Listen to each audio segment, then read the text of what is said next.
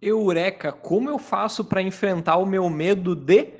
Essa é uma pergunta muito comum que a gente recebe por aqui. E hoje eu quero te passar algumas dicas de como você pode fazer isso e o principal erro quando você tenta enfrentar os seus medos. Não importa aqui se é um medo de algum inseto, se é um medo de altura, se é um medo de conversas difíceis. Inclusive, eu vou falar mais sobre o medo de conversas difíceis logo na sequência.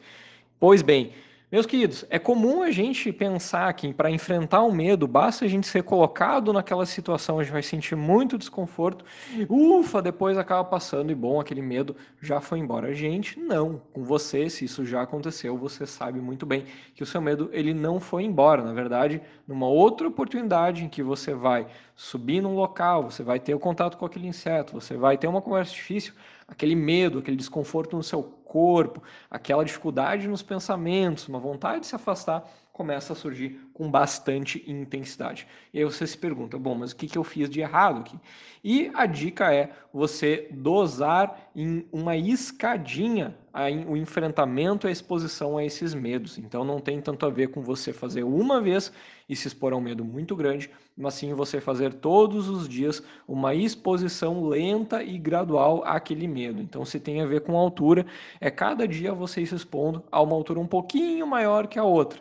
E é claro, aqui sempre indo gradualmente. Não tente dar um passo maior que a perna.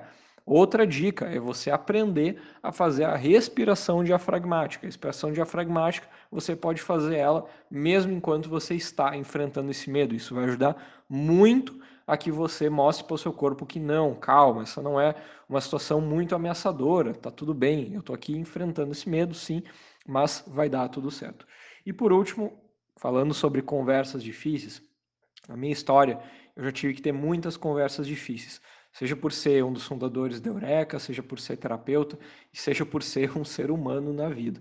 Agora, quando a gente pensa que as conversas difíceis elas vão ficar cada vez mais fáceis, eu quero deixar claro para você que quem fica mais forte é você, não é a conversa que fica mais fraca ou a conversa que fica mais fácil. Você apenas vai aumentando as suas habilidades, você vai ficando cada vez mais capaz de ter conversas difíceis, expondo o seu ponto com clareza, sem que aquele medo de ter a conversa difícil acabe tomando todos os seus pensamentos e afastando você daquilo que importa. Estou falando isso de experiência pessoal.